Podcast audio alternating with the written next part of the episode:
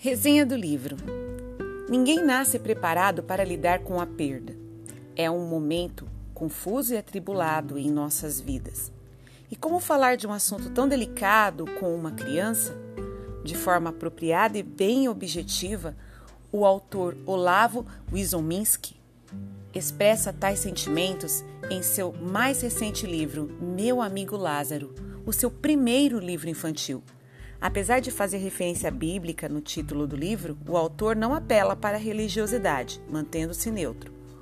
Voltado para o público infantil, meu amigo Lázaro revela o sentimento de criança que temos dentro de cada um de nós e se depara com a perda.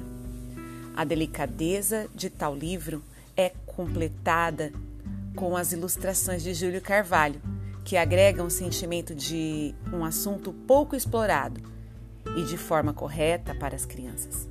O livro está disponível no site da Livraria Travessa e será a história que eu irei contar hoje. Vamos assistir a contação de história da Pro?